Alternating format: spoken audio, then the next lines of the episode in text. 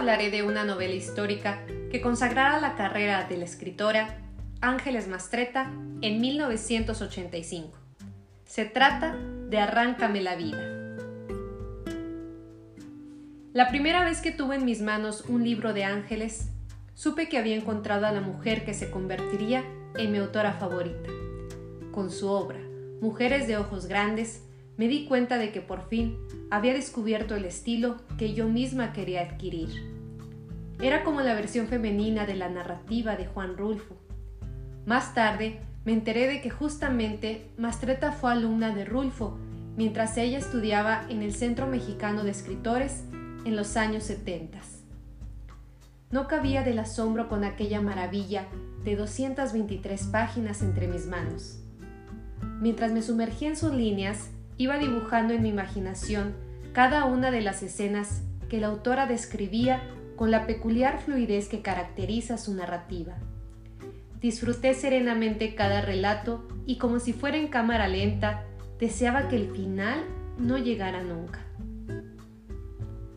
Meses después, durante una visita al supermercado, me detuve un momento en el pasillo de libros y de revistas. Había de todo género, educativos, motivacionales, históricos y demás. Al final del estante, justo en la esquina, alcancé a ver el lomo de un libro pequeño que ponía lo siguiente. Arráncame la vida de Ángeles Mastreta. Sin pensarlo dos veces, lo deposité en el carrito y lo llevé a mi casa. Bastó con abrir la primera página para desear fervientemente en ese momento haber nacido en los tiempos de la postrevolución y específicamente en Puebla, México.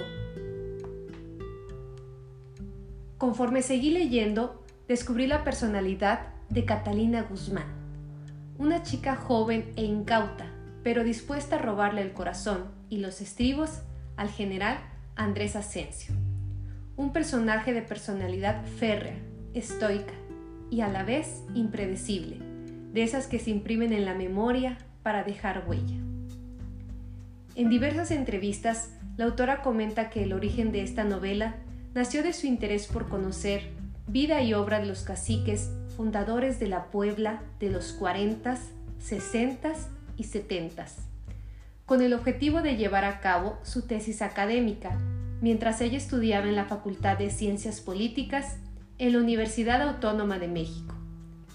En sus líneas, logró representar atinadamente el mundo político mexicano que se institucionalizó después de la Revolución Mexicana. Con su ópera prima, Mastreta obtuvo el premio Mazatlán en México, logrando convertirse en un verdadero éxito editorial. Y no era para menos.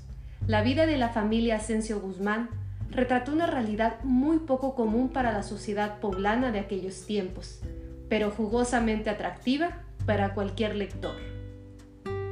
En repetidas ocasiones se dijo que el personaje del general Asensio estaba inspirado en la agitada vida del militar Maximino Ávila Camacho. Sin embargo, la autora asegura que a pesar de las similitudes que ambos compartían, nunca se atrevería a asegurar que Ávila Camacho perpetrara la hilera de crímenes cometidos en nombre de Andrés Asensio. Es tanta la emoción que generó en mi persona esta novela que por poco, o mejor dicho, por mucho, casi caigo en el error de hacer spoiler de ella. Y no es para nada mi intención. Solo quiero hablarles por último de Carlos Vives, un joven intelectual de cabello ondulado con numerosas virtudes, entre ellas la música. Llegó de Francia poco después de haber concluido su instrucción artística en aquel país para dirigir la Orquesta Sinfónica de Puebla y también para cambiarle la vida y la rutina a Catalina Guzmán de Asensio. A pesar de que su mundo era el arte, Vives también está involucrado en la política. Desde el bando de los rojos, formaba parte de los insurrectos que estropeaban el camino del gobernador Asensio para llegar finalmente a la presidencia de la República Mexicana. Fuera de ello, también compartía con él una amistad entrañable y añeja. Y hasta aquí voy a terminar de hablar de este libro, que me ocasionó desvelo, alegría, tristeza y hasta noches de insomnio. Lo que sí quiero enfatizar es que la impresión que me dejó fue doblemente satisfactoria a la que experimenté con el primero que leí de su autora. Así que ya se darán una idea de lo que cautivada quedé al terminarlo. Cuando concluí la novela, fui corriendo a buscar la película que está basada en ella, en todas las plataformas digitales habidas y por haber. Tenía el desesperado afán de ponerle cara a cada uno de los personajes, y supuse que al ver la cinta saciaría ese quimérico placer. No voy a contarles que fue mejor la película que el libro, pero a decir verdad, el filme también es muy bueno. Es una digna obra del cine mexicano, desarrollada bajo la dirección de Roberto Snyder y estrenada en el año 2008.